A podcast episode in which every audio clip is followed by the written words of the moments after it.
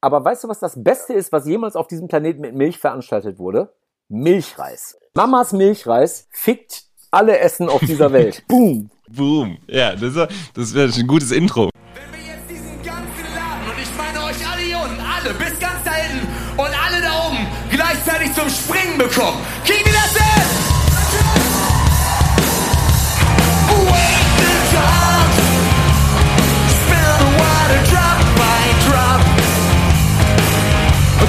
smash it up, or hit me like an uppercut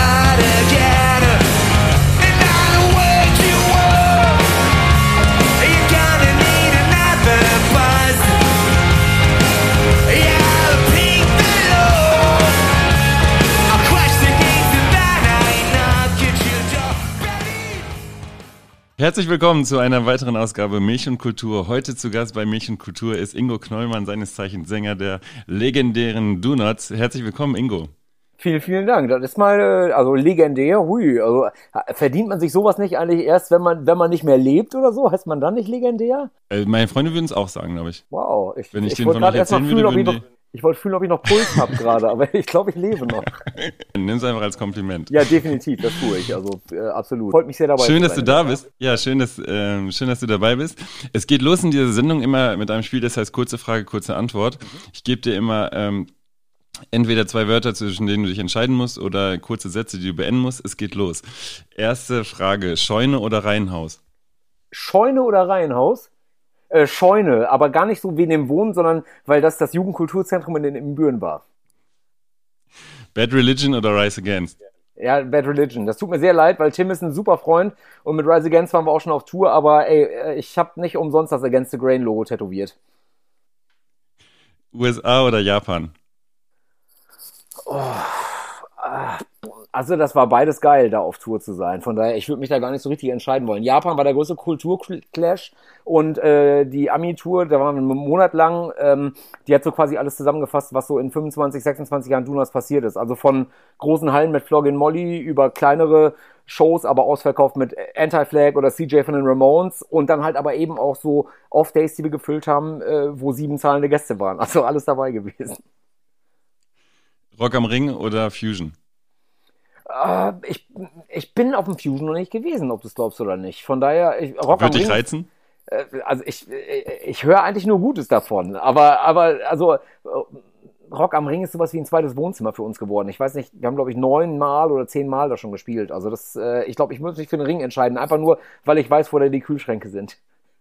Erinnerst du dich noch an der erste Mal Rock am Ring? Ja, ähm, da habe ich auf der Bühne gestanden, da haben wir im Talentforum gespielt ähm, und ich hatte ein gebrochenes Bein zu der Zeit. Das heißt, ich habe einen Barhocker auf der Bühne stehen gehabt. Also äh, weniger Punk geht, glaube ich, kaum. das war wirklich, das war, das war wirklich schon, schon echt merkwürdig. Ähm, und ähm, vor uns hat damals Kid Rock gespielt. Das war bevor der groß rausgekommen ist. Und das war für uns voll das Ding, nicht weil wir Kid Rock-Fans waren, sondern weil Metallica vorbeigekommen sind in Mannschaftsstärke äh, und sich von der Seite der Bühne Kid Rock äh, angeguckt haben. Und die waren quasi, während wir dann gerade fertig waren und unseren Kram wieder verräumt haben, haben wir die ganze Zeit an Metallica vorbeigeräumt. Das war sehr abgefahren.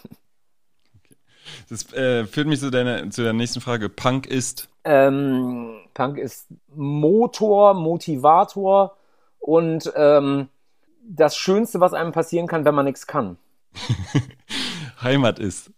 Äh, ein, ein völlig bescheuertes Wort, weil ich äh, glaube, dass man eine Heimat nicht braucht, wenn man ein Zuhause hat. Erfolg ist. Den ganzen Mist jetzt 26 Jahre machen zu dürfen, äh, damit mit, also sich wie ein Kind auf der Bühne benehmen dürfen seit 26 Jahren und damit irgendwie seinen Lebensunterhalt und, äh, bestreiten und also so nah an ähm, dem perfekten Leben zu leben, wie es nur geht. Und das heißt noch nicht mal, dass ich einen Flugzeugträger und Pelzmäntel besitze oder sowas, was andere Leute unter, unter Erfolg verstehen. Das heißt einfach, ähm, dass wir seit 26 Jahren in quasi der gleichen Konstellation kreativ sein dürfen ähm, und das Beste von beiden Welten halt haben. Also wir haben tolle Familien und so und äh, wir haben ein ganz tolles Leben auf Tour. Das ist Erfolg. Kleine Plattenläden sind. Absolut notwendig, wunderschön und mir viel, viel lieber, als in den nächsten großen Saturn oder sowas zu gehen. Münster ist. Münster ist sowas äh, wie mein zweites Zuhause. Jetzt, ich wohne natürlich jetzt schon seit sieben Jahren in Köln, aber ich habe 19 Jahre in Münster gewohnt. Münster ist auch weiterhin unsere Wirkstätte. Da haben wir unser Studio,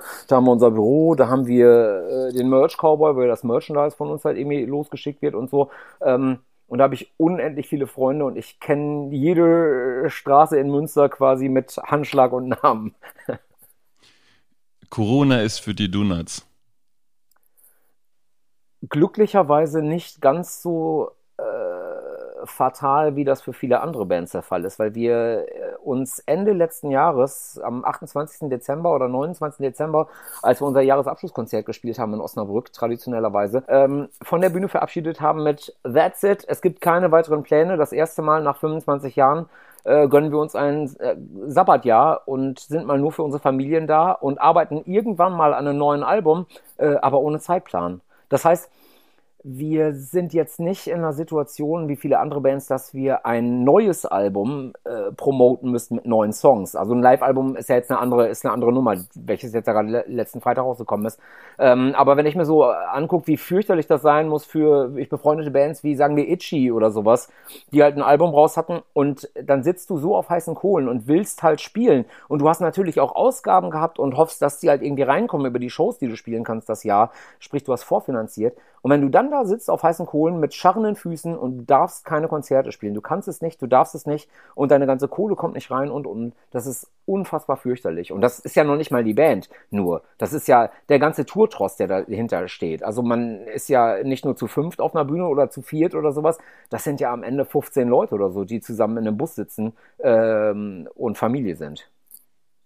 Hast du den Eindruck, dass äh, die Politik den Stellenwert von Kultur gerade ausreichend ähm, sieht in ihrer Unterstützung?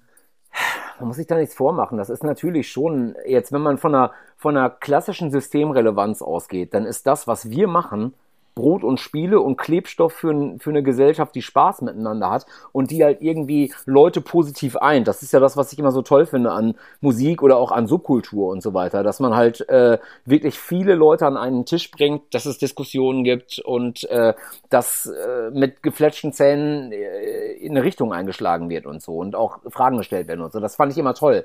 Ähm, auf der anderen Seite, ey, gegen also äh, den Mist, in Anführungsstrichen, den wir auf der Bühne machen, äh, jetzt, jetzt zu vergleichen mit den, der wichtigen Arbeit, die halt Wissenschaftler, Ärzte, Krankenschwestern und so weiter in dieser Zeit machen, das, das würde ich mir niemals anmaßen. Das ist natürlich, eine, eine, die haben einen ganz anderen Stellenwert in diesen Zeiten. So. Ähm, aber man darf halt trotzdem nicht vergessen, dass äh, selbst wenn du einen Kulturauftrag hast oder hättest und du dir den selbst halt äh, auferlegt hättest, ähm, da hängt viel, viel mehr hinter. Das ist eine, diese Branche, in der wir arbeiten dürfen, diese Szene, in der wir arbeiten dürfen, das ist äh, wie kaum eine andere Szene so leidenschaftlich, das wird so sehr gelebt äh, und das sind halt so viele Leute, die solo selbstständig im Grunde genommen äh, kopfüber voran in, ins Dunkel springen, jedes Mal aber mit einem Grinsen, ohne zu wissen, wie die landen werden. So. Ähm, das darf man nicht vergessen. Das sind so viele Existenzen, die da dran hängen. Und das ist, das ist nicht nur, das sind nicht nur Musiker, das sind nicht nur Booking-Firmen und so weiter. Das sind vor allen Dingen die Solo-Selbstständigen, die morgens um sieben schon aufstehen und abends um zwei Uhr erst in, oder um drei erst in die äh, Koje fallen, wenn ein Konzert zu Ende ist, von Anfang bis Ende. Wir sind, wir sind die, die äh, im Grunde genommen die, die geküssten Hintern, äh, die 90 Minuten äh, sich äh, mit Bier vollgießen auf der Bühne, weißt du? Also wir haben den geringsten Teil daran. Erlebst du Künstler gerade als solidarisch untereinander oder würdest du dir da vielleicht auch mehr Solidarität wünschen? Es gibt ja viele Künstler, die ich jetzt gerade zusammenschließen, zusammen musizieren oder äh, Alarmstufe Rot, ohne uns ist, ist es still äh, zum Beispiel. Ähm, würdest du dir mehr, noch mehr Solidarität wünschen oder ähm, bist du positiv überrascht eigentlich? Also es gab, gibt ja diesen, diesen, dieses geflügelte, diesen geflügelten Punk-Ethos-Satz, der da heißt, uh, all you can do is do all you can. So. Und danach leben eigentlich viele der Leute, die ich zumindest kenne. Also die Blase, in der ich mich so bewege oder in der wir uns so seit 26 Jahren jetzt bewegen, ähm, die beherzigt das eigentlich sehr. Und da ist sich eigentlich niemand zu schade oder zu fein für irgendwas. Ähm, da ist dieser DIY-Spirit und diese intrinsische Motivation und dieses, äh, ey, weißt du was, äh, wir bauen aus diesen Trümmern einen Palast auf. Dieses Ding, das ist da so sehr äh, in der DNA der Leute drin, ähm, das finde ich schon toll. Und das war auch immer das, was mich immer an Punk und Hardcore oder eben Subkultur interessiert hat, ähm, dass du äh, mit den nicht vorhandenen Ressourcen, die du hast, ganz, ganz, ganz große Momente aufbauen kannst. So. Und dass eben wirklich dieses solidarische Ding halt da ist. Und das ist nicht einfach nur Geschwafel. Äh, das ist nicht einfach nur irgendwie so ein ähm, sich gegenseitig auf die Schulter klopfen oder sowas. Ich kann es dir wirklich echt, äh, wirklich mit besagter USA-Tour, die wir da jetzt eben kurz angesprochen haben, kann ich dir das sagen. Wir sind für einen ganzen Monat in den Staaten gewesen. Ähm, und es sind wirklich alle Freunde an allen Ecken vorbeigekommen. Alle Bands haben uns eingeladen für ein paar Shows, äh, haben ihr Equipment zum Teil zur Verfügung gestellt und, und, und. Äh, das ist wirklich etwas, was man weltweit halt einfach sagen kann. Und das ist ein ganz tolles Gefühl, Familie zu haben, wo man eigentlich gar nicht zu Hause ist. Wir kommen zum Abschluss der Kategorie kurze Frage, kurze Antwort. Letztes. Äh, Milch ist. Milch ist. Ja. Äh, äh, hey, oh. Hey, Chobi, sei mal ruhig. Ja, das Wir ist sind heute unser zu Hund. dritt im Podcast. Das ist unser Hund. Chobben! Hörst du auf? Ich muss den mal gerade ganz kurz einmal zurechtweisen. Komm hier hin. Vieren. Komm her. Muss ich auch erst mit dem neuen Haus hier zurechtfinden. So, jetzt ist gut. ja, Ingo ist umgezogen. Genau, ich bin gerade Von umgezogen. Köln nach Köln. Genau. Und der Hund äh, denkt, er müsste hier das Haus verteidigen. Ähm, äh, Milch ist, war die Frage. Ich, ich gehe davon aus, Genau. dass, weil dein Podcast, äh, Podcast Milch und Kultur heißt. Milch und Kultur heißt, dass Milch bei dir einen hohen Stellenwert hat, ja? Ähm, ich finde, Milch ist äh, ja sehr umstritten. Ich finde, Milch hat eine schöne, ähm, kann ja vieles sein. Milch ist total umstritten für gerade für äh, Bauern, für Supermärkte, für gerade ist es ja voll in der Diskussion für ähm, äh, bei Menschen darf man Milch konsumieren, Hafermilch. Ähm, und trotzdem ist ja was, mit dem wir groß geworden sind, was uns, also vielleicht mit der Erzählung, Milch macht uns stark, äh, Milch macht, äh, wir brauchen Milch für uns. Ähm, genau aus diesem Grund, ja, Milch, also hat keinen großen Stellenwert in diesem Podcast, aber ähm, die Frage kommt oft. Ja, ähm, ich, ich bin Vegetarier seit 30 Jahren und lebe zwischendurch auch vegan. Ähm, als Kind habe ich, glaube ich, ich weiß nicht, literweise Milch in mich reingekippt. Heutzutage äh, der Gedanke, ein Glas frische Milch trinken zu müssen, da kriege ich wirklich einen Würgereiz, leider. Also es, äh, das ist gar nichts für mich. Ähm, und wir haben hier bei uns im Haushalt auch komplett auf Hafermilch umgestellt.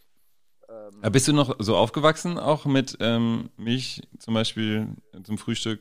Ja, klar, unbedingt. Also Ja. wirklich, ich komme auch aus dem, aus dem Haushalt, wo damals halt unendlich viel Fleisch gegessen wurde. Also schon zum Frühstück quasi, wenn die Brotscheibe so, so ein Daumen breit war, dann war die Wurst drauf eine, eine Faust breit. So. Äh, das ist halt so west, westfälisches Gesetz. Ähm, deswegen, ich, nee, ich habe dann, ich habe äh, vor 30 Jahren ungefähr aufgehört, Fleisch zu essen. Und äh, seitdem ist auch mein Milchkonsum komplett runtergegangen. Und das finde ich auch nicht weiter schlimm. Ihr habt in diesem Jahr, sogar vor einer Woche habt ihr äh, ein neues Album veröffentlicht. Du hast gerade schon gesagt, da sind keine neuen Songs drauf, denn es ist das erste Live-Album der Donuts. Es heißt äh, Birthday Slams Live. Und ähm, ich habe mir ein paar Dokumentationen über euch angeguckt äh, vorher und ähm, ich fand es ganz interessant, äh, zu den Anfängen sagst du in den Dokus was. Äh, zum Beispiel in Ehren Ebenbüren. Wir haben gerade schon die Scheune erwähnt. hast du wahrscheinlich schon tausendmal was zu gesagt. Ähm, ich habe jetzt vielleicht die Frage, die du noch nie beantwortet hast.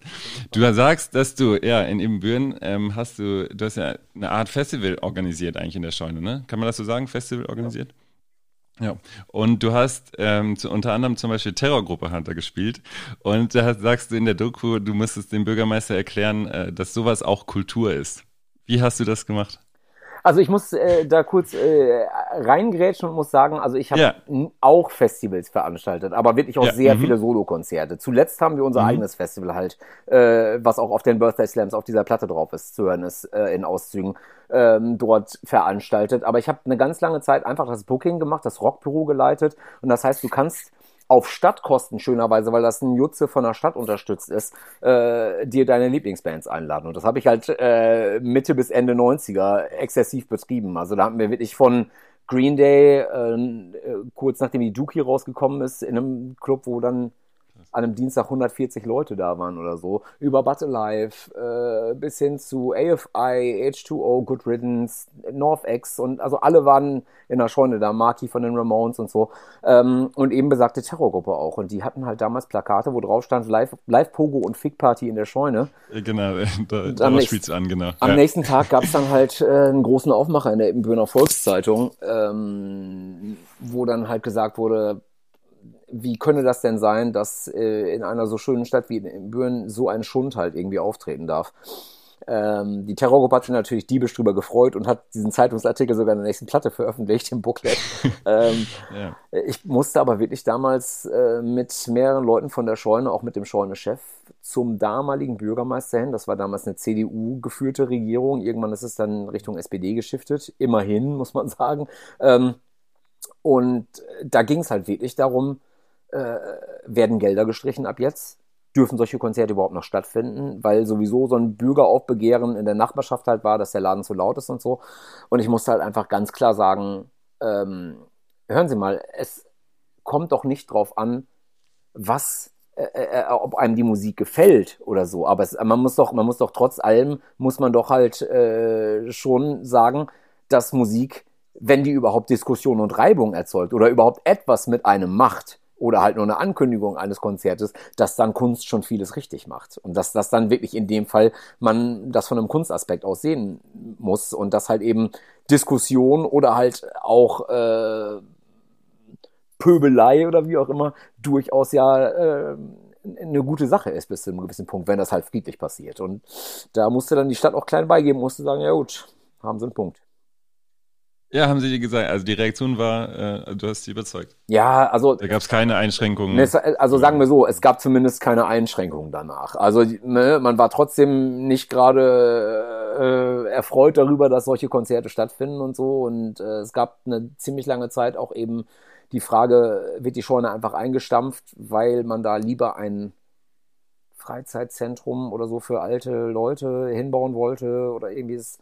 Aber die Scheune hat sich bis zum heutigen Tage gehalten und das ist irgendwie auch schön. Was passiert jetzt gerade in der Scheune? Was passiert jetzt gerade? eigentlich das Gleiche, was da vorher auch passiert ist, nur dass halt eben nicht mehr ganz so viele Konzerte wie früher stattfinden. Es hat aber auch wirklich einfach damit zu tun, dass sich die Zeiten auch geändert haben, was so Booking und sowas angeht. Wir hatten damals halt in den 90ern das große Glück, dass die Scheune einfach immer Einzugsgebiet war oder ein Punkt auf der Landkarte zwischen, sagen wir, Hamburg und Ruhrpott. Das heißt, wenn äh, es von dort aus in den Ruhrpott ging oder umgekehrt und dann ein Off-Day war, dann haben die Booker natürlich geguckt, wie können wir halt irgendwie äh, möglichst auch den Off-Day füllen für die Band, damit die noch eine Show spielen können. Und da sind wir dann halt einfach immer sehr oft in die Bresche gesprungen und äh, hatten einfach sehr guten Kontakt zu vielen Booking-Firmen. Und das ist, glaube ich, ein bisschen eingeschlafen, muss man sagen. Du sagst in der Doku auch, denn die- euer erster Song war Think Again. Weißt du noch, worum es da ging? Das war ein Song, gegen, ob du es glaubst oder nicht, das ist ganz einfach gesprochen, das war ein Song gegen rechts. Also Aha. der war äh, weder besonders gut, noch war der Text besonders deep und so, aber zumindest hat er auch damals als allererster Song schon eine Richtung gehabt. Und ähm, da bin ich im Nachgang doch ganz glücklich drüber, dass das halt so ist. ähm, ja. Aber wenn ich so zurückdenke, ey, wir waren halt 15 oder 16 Jahre alt halt damals. Es ist toll, dass wir uns da überhaupt schon mit solchen Themen auseinandergesetzt haben. Ähm, es ist schade, dass man sich immer noch mit dem Mist auseinandersetzen muss. Irgendwie jetzt äh, 25, 26 Jahre später. Ähm, aber es ist auch irgendwie wieder schön, wenn man, irgendwie, es hat irgendwas Romantisches auch, wenn man sich so überlegt, dass man sich in seiner Meinung gefestigt hat halt irgendwie und dass man vielleicht auch als Kind oder Jugendlich hast du ganz bestimmt eine ganze Menge Fehler gemacht und sowas, aber ich würde das trotzdem nicht missen wollen. Also diese ganzen Lerneffekte, die du halt gehabt hast, auch die beschissene Musik, die du am Anfang gemacht hast und so. Also es ist schön zu sehen mit Abstand, okay, äh, ist doch vielleicht was raus geworden aus den Jungs. So. Ja. Jetzt habt ihr im letzten Jahr Jubiläum gefeiert, 25 Jahre Donuts. Und jetzt gibt's das große Live-Album. Letztes Jahr gab es große Tour und von dieser Tour sind äh, ziemlich viele Stücke auf, der, auf dem Album. Äh, gibt es Stücke von dem Album, die dir persönlich äh, besonders ans Herz gewachsen sind? Oder welche sind das? Oder hat das vielleicht auch mehr mit den Orten zu tun, an denen ihr aufgetreten seid von dem Album? Also die Orte, muss ich wirklich sagen, jeder Abend von dieser Jubiläumstour war der helle Wahnsinn. Und auch unser Festival in Büren war so wunder, wunderschön, dass ich da gar nicht irgendwie rausstellen möchte, was die tollste Show oder sowas gewesen ist. Und wenn man die Platte hört und die Augen zumacht und nicht wüsste, dass das Ganze an verschiedenen Orten aufgenommen ist, dann könnte das wirklich auch ein Konzert aus einem Guss halt sein. Und das ist, ist ja natürlich auch schon ein schönes Kompliment, was man da allen äh, Zuschauern an allen Orten macht, weil im Grunde genommen nehmen die sich alle nichts von der Intensität so. Ähm, ich kriege halt jedes Mal einfach, wahrscheinlich auch, weil ich so einen, so einen Konzertjeeper habe und gerne wieder spielen würde, kriege ich jedes Mal eine Turbo-Gänsehaut, wenn es halt bei Ich mach nicht mehr mit nach dem Intro am Anfang so richtig losballert. So, das ist so äh, eigentlich so mein Lieblingsmoment bei einem Konzert, wenn sich so alles entlädt, wenn man so das, das Intro rauskitzelt bis zum letzten bisschen und die Leute halt auch schon merken, okay, gleich geht's los, dieses Knistern in der Luft und dann entlädt sich. Das, das liebe ich einfach. Ähm, hm. Das Ende So Long ist natürlich auch ganz toll, also in einer 8-Minuten-Version, was ja im Grunde genommen fast nur Metallica machen, so, so lange Geschichten. Ähm, und äh, ja, das ist einfach, es ist von vorne bis hinten macht es mir einfach sehr, sehr, sehr viel Spaß zu hören. Und ähm, das muss man ja sowieso nochmal mehr sagen, wenn man seit 25 Jahren halt eben in dieser Band ist äh, und die Songs ja auch kennt, wie seine linke, rechte und hintere Westentasche, wenn du so willst. Ähm, dass man das selbst hinbekommt, dass man sich selbst irgendwie noch Gänsehaut zwischendurch macht, wenn man es hört, das ja. ist ein ganz tolles Kompliment an uns selbst. Da freue ich mich ganz doll drüber.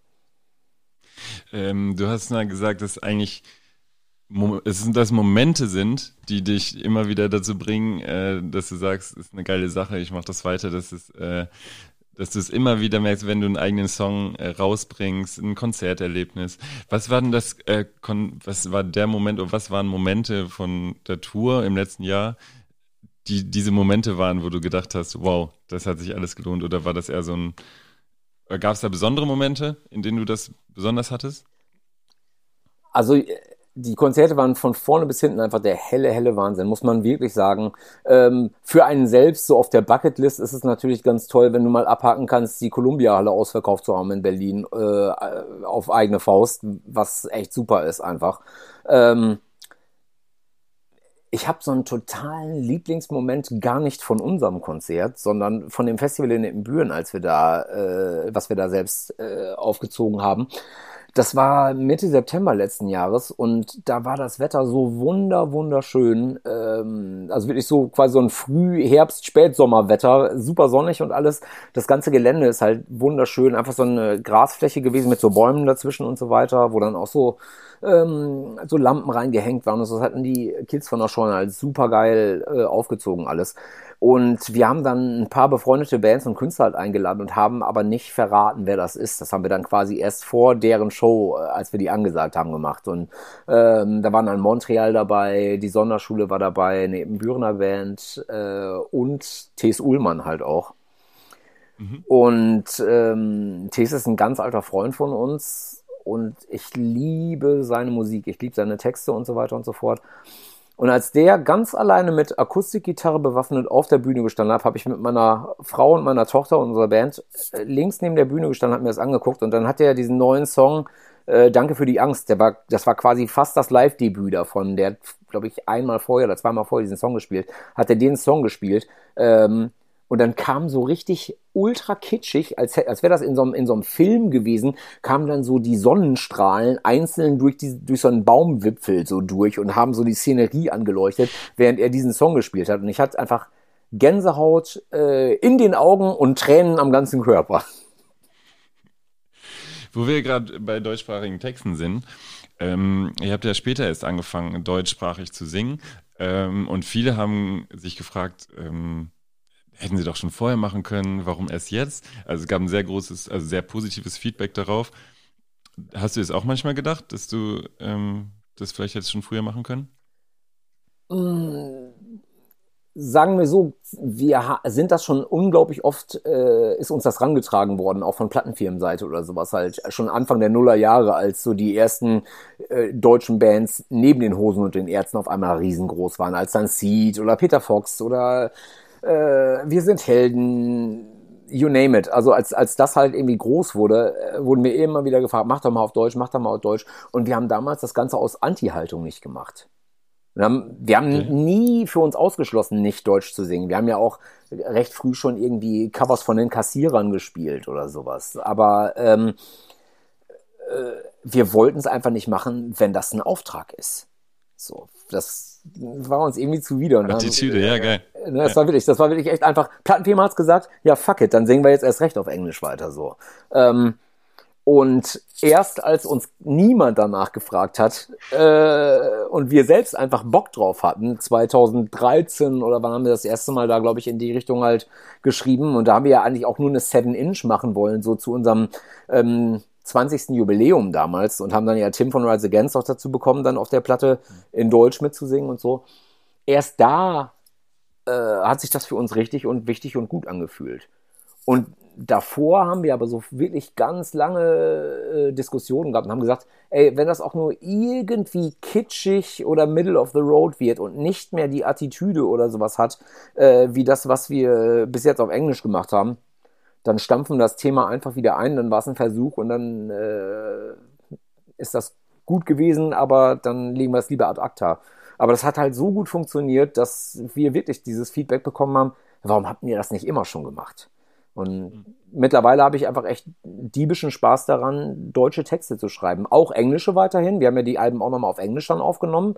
Noch die Lauter als Bomben haben wir äh, neulich nochmal auf Englisch eingesungen, einfach nur zum Haben. Mal gucken, was man damit macht.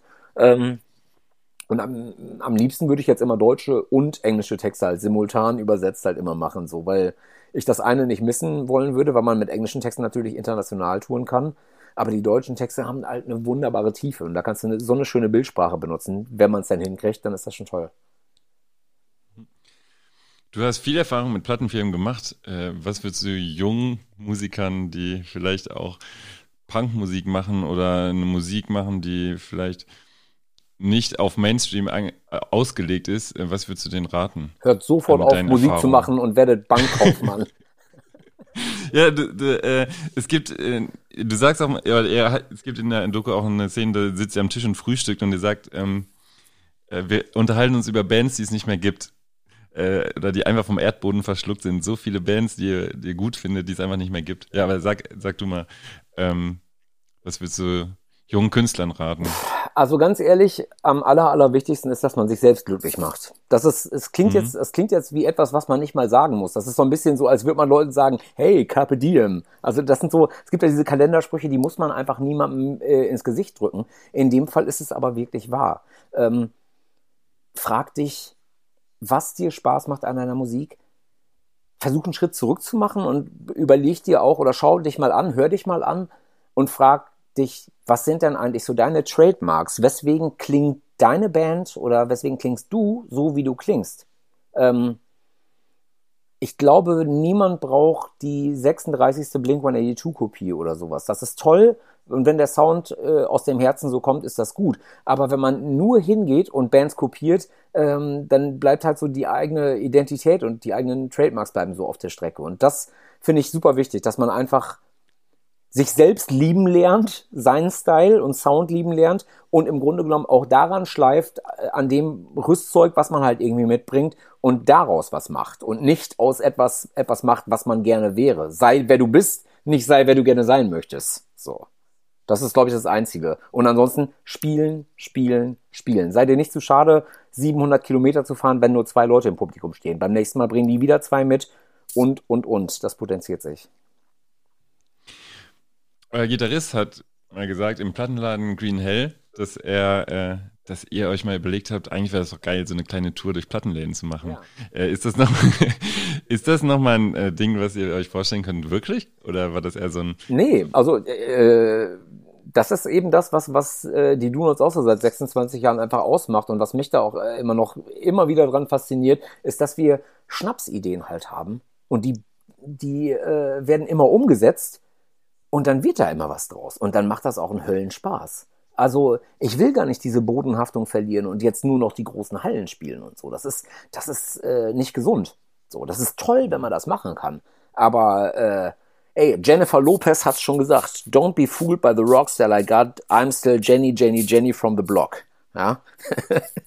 um hier mal große Philosophie Ich bin ja rauszuholen. Idol von Ingo Knollmann.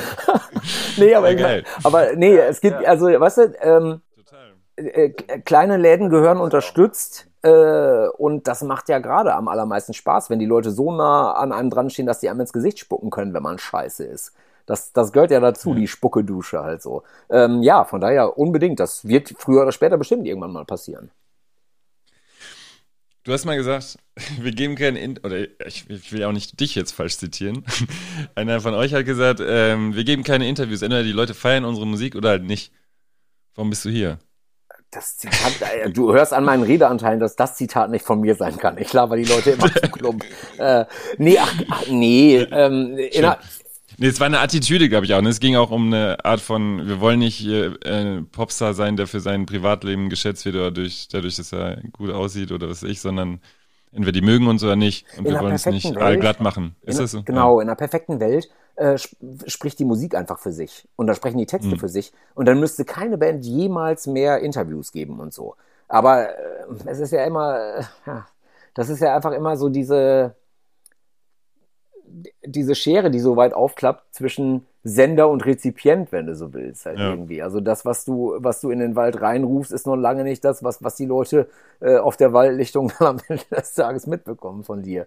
Ähm, und so ein ganz kleines bisschen zusätzliche Info ist ja auch nicht scheiße. Ich bin ja selbst auch total großer Fan von ganz vielen Bands. Und es war ein, klingt jetzt wieder nach Opa erzählt vom Krieg, aber äh, in der Zeit vor dem Internet, äh, so in den 80ern, war ich riesen Fan von ultra vielen Bands und dann warst du sackstolz, wenn du eine Platte bekommen hast irgendwo, äh, die es einfach nicht so normal im Laden gibt, ein Japan-Import oder sowas. Oder äh, wenn du in irgendeiner Musikzeitung oder sowas, äh, äh, die dann monatlich erschienen ist, irgendwelche News über deine Bands gefunden hast. Es war damals richtig anstrengend, Fan von der Band zu sein. Und deswegen warst du auch so die hard Fan, weil du selbst was dafür tun musstest, um äh, up to date zu bleiben. Heutzutage wirst du ja zugeschissen mit Informationen und sobald eine Band auch nur furzt, ist es äh, zwei Minuten später bei YouTube oder bei Spotify zum Runterladen so. Und das ist, glaube ich, einfach so ein bisschen, so ein bisschen anders äh, geworden. Und dementsprechend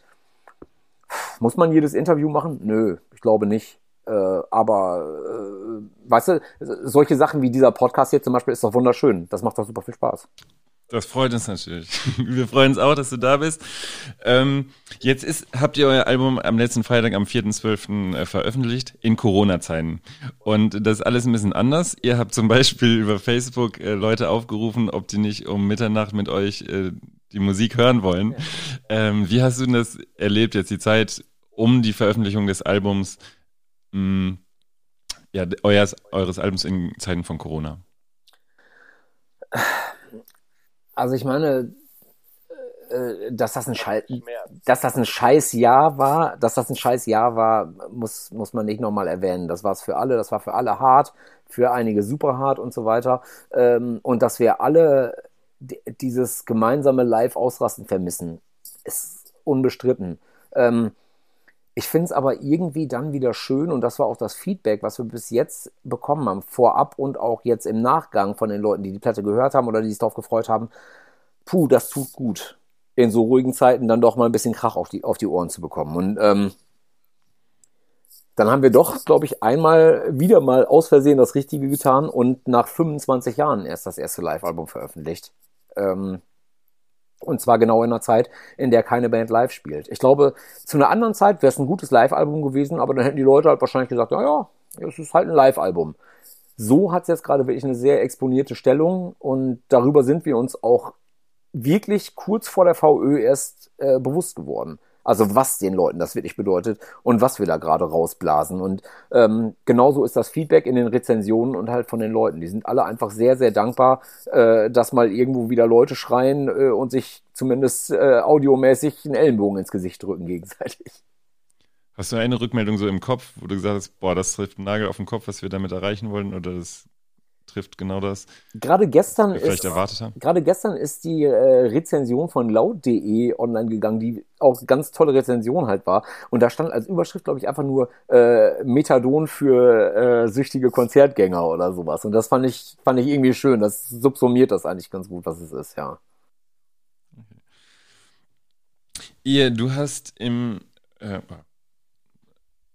du hast mal gesagt, was fand ich ganz schön, ähm, da habt ihr über äh, Bands auf Festivals gesprochen und da hast, habt ihr, hast du gesagt, ähm, wer löst denn eigentlich in zwei, also Gitarrenmusik ist gar nicht mehr das große Ding. Das hat äh, Judith Tulfin jetzt auch schon gesagt, dass sie auch mit ihrer Musik jetzt eigentlich keinen Erfolg mehr haben könnten. Wer löst eigentlich in 20 Jahren diese großen, oder die Dinos ab, so wie ACDC, die Hosen, die jetzt, äh, oder die vor zehn Jahren auf den Bühnen, großen Bühnen standen? Hast du da äh, mittlerweile äh, eine Vision oder was, was denkst du, was da, was da kommen wird? Ich glaube ja, dass Kanye West äh, irgendwann zur Weltreligion äh, äh, er, erklärt wird und dass ab da äh, festgelegt wird, äh, dass auf der ganzen Welt nur noch Hologramme von dem existieren dürfen. Und der ist dann der Einzige, der so als Hologramm überall auftritt. So, ich glaube, das, das wird so New World Order sein. Und da habe ich in der Tat auch ein bisschen Angst vor. Ähm, Dystopie, ne? ja, genau. Nee, aber, aber ganz ehrlich, ähm, ich kann es dir nicht sagen. Also es spricht ja vieles dafür, dass äh, die Leute halt durchaus, wenn sie einmal eine Band lieben, dass sie die lieben bis ins hohe Alter. Schau dir ACDC an, äh, schau dir Metallica an, schau dir die Rolling Stones und so weiter an. Ähm, dementsprechend, da wird schon irgendwann was nachwachsen, aber äh, keine Ahnung, ich, ich, ich muss dann wirklich auch sagen, okay, dann ist das wahrscheinlich jetzt schon Generation Gap, aber auch natürlich äh, etwas, was mich vorher auch nicht interessiert hat. Also sowas wie Trap oder sowas, äh, da stehe ich halt davor und das kann, da kannst du mir egal welchen Künstler vorspielen und ich könnte dir nicht sagen, was ich daran gut oder schlechter finde oder weil wer besser ist oder das ist halt einfach etwas, was in meiner, in meinen Genen einfach nicht ankommt oder nicht vorkommt. Ähm, ich ertappe mich aber, kann ich zumindest sagen, immer mehr dabei, und das klingt jetzt auch wieder nach äh, alt, alter Herr, äh, dass ich eher meine, meinen Backkatalog höre. Also die alten Platten, die ich schon besitze. Ich kaufe mir wenig Neues. So. Mhm. Weil mich nicht viel interessiert. Ja, das wäre die Frage gewesen. Von wenig, was sich interessiert, was, was interessiert dich denn am ehesten? Also die letzte Band, die äh, ich so für mich entdeckt habe und die ich unendlich abfeier, sind Turnstyle. Die finde ich halt ultra geil. Mhm. So, äh, wenn es jetzt, sagen wir mal, um, um Hardcore zum Beispiel geht, weil die äh, für mich ein, ein unglaubliches End-80er, Anfang 90er Gefühl haben und da aber einen kompletten modernen Anstrich dran, äh, äh, dran machen. Und das finde ich, das finde ich abgefahren. Die Time and Space ist eine Wahnsinnsplatte, die höre ich quasi jeden Tag zum Joggen irgendwie. Äh, das macht richtig Bock. Äh, und ansonsten, was, ist, was sind denn Platten, die ich mir mal gekauft habe? Ich kaufe mir eher wirklich Platten von Bands, die ich sowieso schon mag. Zuletzt halt sowas wie die Lawrence Arms, die neue oder sowas. Oder mhm. ähm, toll finde ich zum Beispiel die Solo-Platte von Matt Berninger von The National oder so. Aber das ist, ist halt alles nicht wirklich das, was die Kids heutzutage hören. Was kommt jetzt von den Donuts? Wie geht's weiter mit euch? Das hängt ja ein bisschen wahrscheinlich auch von Corona ab, aber was sind die Pläne für die nächste Zeit? Naja, das Live-Album ist ja jetzt ja gerade erstmal ganz frisch draußen. Das heißt, das äh, wird natürlich jetzt erstmal so ein ganz kleines bisschen hier und da durch die Stereoanlagen scheppern. Wann man wieder live spielen kann, weiß ja kein Schwanz derzeit. Also einfach Daumen drücken. Ähm, es kommt noch ein Buch über die 25, mhm. über die ersten 25 Jahre, wenn du willst. Äh, Ingo Neumeier, ein guter Freund von uns, ganz alter Wegbegleiter, der an wichtigen Stellen äh, irgendwie immer mit dabei war, wo wir das erste Mal in den USA gespielt haben, war der mit, äh, wo wir in England in der Brixton Academy gespielt haben und, und, und. Der ist damals der Chefredakteur vom Visions Magazin gewesen und hat also unseren Werdegang super lange schon verfolgt und wir sind wirklich gute Freunde über all die Jahre gewesen und geworden immer enger und haben ihn irgendwann gefragt, hast du nicht Lust, ein Buch zu schreiben über die 25 Jahre, weil du, glaube ich, der Einzige bist, der versteht, äh, wie wir ticken. Und der hat ein ganz tolles Buch geschrieben. Ähm, das wollten wir eigentlich auch dieses Jahr schon raushauen. Das ist aber wegen Corona wirklich verschoben worden. Und das äh, bringen wir jetzt zum äh, ja, Bandgeburtstag nächstes Jahr am 16. April raus. Und das ist wirklich ein tolles Buch geworden, äh, mit ganz vielen alten Fotos auch, mit ein paar äh, Beiträgen von uns, auch so kleinen Top 5 Listen äh, so Kram halt einfach. Und da kannst du sehr gut nochmal nachzeichnen, ähnlich wie diese äh, TV-Dokumentationen von Ingo Schmoll und so, was wirklich, äh, wie wir ticken, äh, wie das mit unserer Band halt losgegangen ist und welche Irrungen und Wirrungen das Ganze halt so genommen hat. Das kommt dann Mal gucken, ob wir dann halt irgendwie es vielleicht mal hinbekommen, sowas wie ein paar Lesedates zu machen oder so, wenn sich das Corona-technisch umsetzen lässt. Das wäre natürlich toll. Und irgendwann muss natürlich ein neues Album her. Und äh, zumindest ein bisschen äh, Songwriting und so weiter machen wir schon. Aber auch da, wie gesagt, fertig ist, wenn es fertig ist. Und gut ist erst, wenn es wirklich gut ist. Das äh, äh, warten wir mal ab. Du hast Lehramt studiert, ähm, bist jetzt Musiker geworden. Ähm, was willst du sonst machen? Du hast mal auch erzählt, dass du ähm, in der Musikschule mal unterrichtet hast und eigene Schüler hattest, dass sich das aber auch ein bisschen angekotzt hat, von, also Leute zu unterrichten, die eigentlich keinen Bock dazu haben. Hast du in der Zeit jetzt bei den Donuts oder ja, mit vielleicht auch nebenher oder durch Familie irgendeinen Beruf nochmal äh, mitbekommen oder so, wo du gedacht hast, das wäre eigentlich auch cool oder was schön? Naja, ich bin ja, glaube ich, nicht so komplett auf den Mund gefallen, wie du wahrscheinlich jetzt auch hier bei dem Gespräch mitbekommst oder bei dem Maß an Redeanteil halt irgendwie. Ähm, ich habe, cheers, ich habe in, ähm, in den letzten Jahren mit den Donuts durchaus hier und da halt mal so ein bisschen moderiert, auch so für Fernsehsendungen. Für Art habe ich mal moderiert von Festivals, eine Videospielesendung haben wir mal co-moderiert, Pixelmacher fürs ZDF und so und ähm, das macht mir halt einfach totalen Spaß. Also sowas wie so Moderationsjobs oder beim Radio oder TV oder so, das finde ich halt toll, aber das darf ich ja sowieso jetzt nebenher machen. Also von daher, äh, da kann ich eigentlich auch einen Haken an, an der Bucketlist halt irgendwie machen.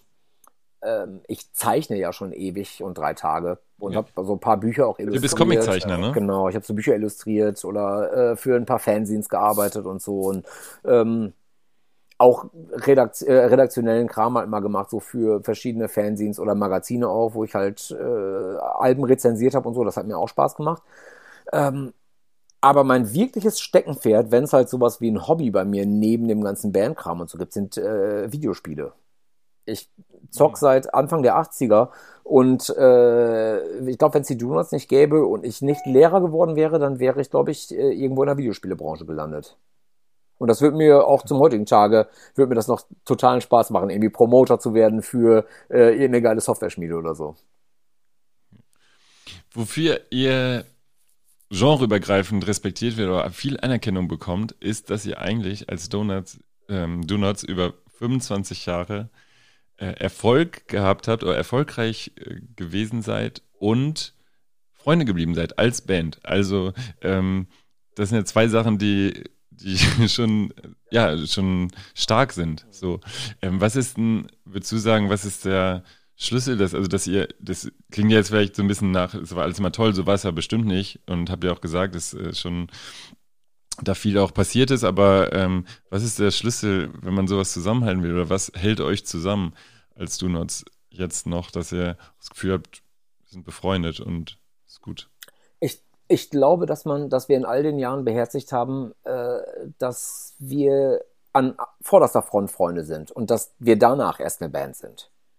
Das ist, glaube ich, super wichtig, das zu wissen irgendwie und das auch äh, sich immer wieder vor Augen zu führen und dass äh, man durchaus verschiedener Meinung sein kann, aber dass man dabei trotz allem eine gute Gesprächskultur miteinander haben sollte oder muss. Ich glaube, das ist wenn du so die Kreise der anderen respektierst und das auch respektieren kannst auf kleinstem Raum, sprich in einem kleinsten Backstage-Puff, äh, in einem äh, schäbigsten Van und so weiter und so fort, dann äh, kann dir eigentlich nicht wirklich viel passieren.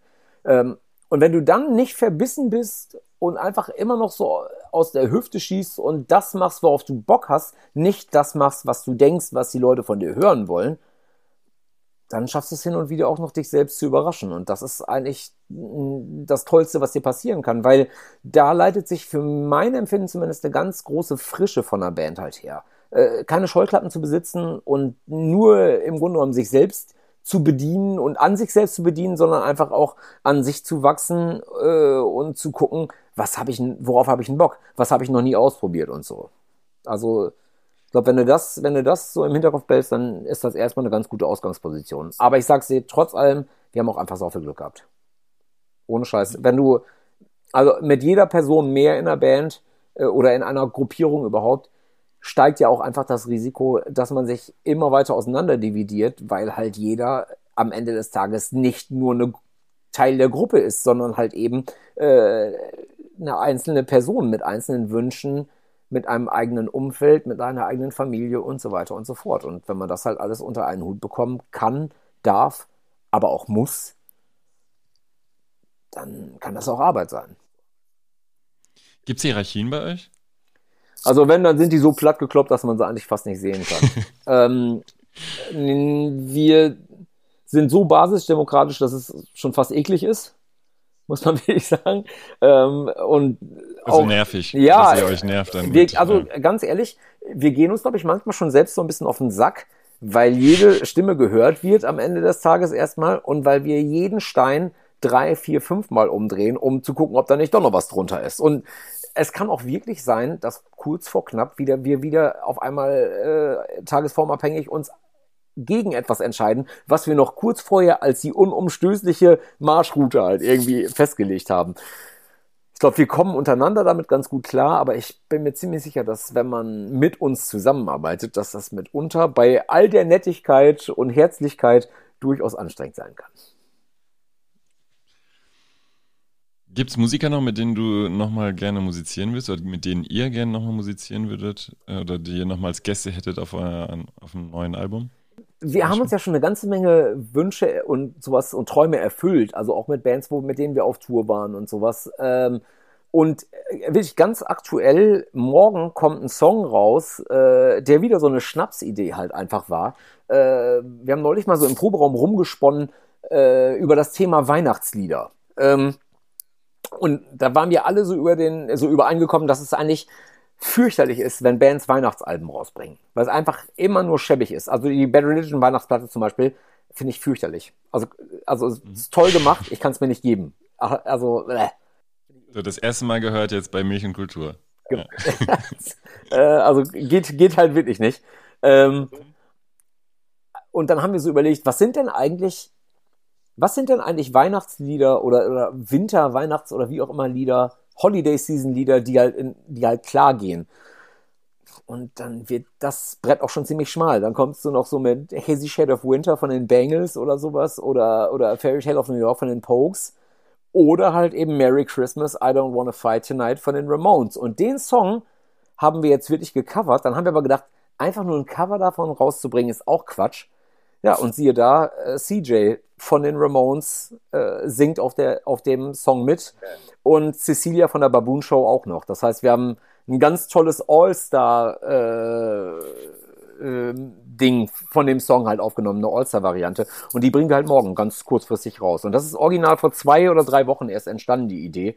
Und so schnell setzen wir halt Sachen um und das ist halt schön. Also ich habe jetzt auf meiner Bucketlist auch, äh, ich habe mal einen Song mit einem von den Ramones aufgenommen. Also ich könnte jetzt glücklich sterben, mir reicht das einfach. Was soll da noch kommen? So sieht's aus. Ja, ähm, du hast mal was Schönes gesagt zum Ende. Ich will es mal vorlesen, dann würde ich dich gerne fragen, ob du das noch unterschreiben würdest. Du hast gesagt, wenn das, da- wenn das, da- vielleicht erinnerst du dich noch dran, wenn das da draußen Krieg ist, dann haben wir keinen Schlachtplan, sondern wir haben immer ein Buttermesser dabei gehabt für eine Schießerei und wir haben gedacht, wir kommen schon so durch. Und genauso muss das weitergehen. Erinnerst du dich? ja, ich dran? erinnere mich dran. Ja, ja. Ich, Ich fand es super schön. Willst du es noch so sagen? Ist das noch so? Und ähm, würdest du auch dir wünschen, dass es so weitergeht? ja, äh, alles andere wäre ja auch Quatsch. Also genau so sind wir die letzten 25 Jahre angegangen. Und da müsste man sogar eigentlich sogar noch äh, sagen, dass das noch nicht mal ein, ein Buttermesser aus Metall ist, sondern Plastik, so ein Plastik-Picknickmesser, weißt du, so diese Dinger, diese eingeschweißten Dinger. Äh, und selbst damit kommst du durch, weil es kommt letzten Endes nicht auf die Wahl der Waffe an, sondern äh, auf das Momentum. So. Also es klingt jetzt sehr martialisch, das so zu sagen, aber äh, ich glaube, das ist wirklich das größte Kompliment, was man Punk machen kann. Ähm, dass du ganz, ganz, ganz große kleine Momente schaffen kannst. Mit unheimlich wenig. Du kannst, du kommst, du kommst immer klar, solange du dich selbst hast. Dann kommst du immer klar. Und solange du nicht aus den Augen verlierst, wo du eigentlich hin willst und wo du hergekommen bist. Dann ist der ganze Mist ist egal. Dann brauchst du kein, dann brauchst du keine äh, äh, goldene AK-47, um in den Krieg zu ziehen. Dann gehst du, dann gehst du da raus und äh, sprichst mit den Leuten, schreist die an. Das reicht. Dann brauchst du nichts. Dann hast du dich. Dann hast du alles. Das ist ein schönes Schlusswort. Das war ein super angenehmes Gespräch. Dankeschön. Äh, ganz herzlichen Dank für das Gespräch. Ja, danke schön dir. Herzlichen Dank.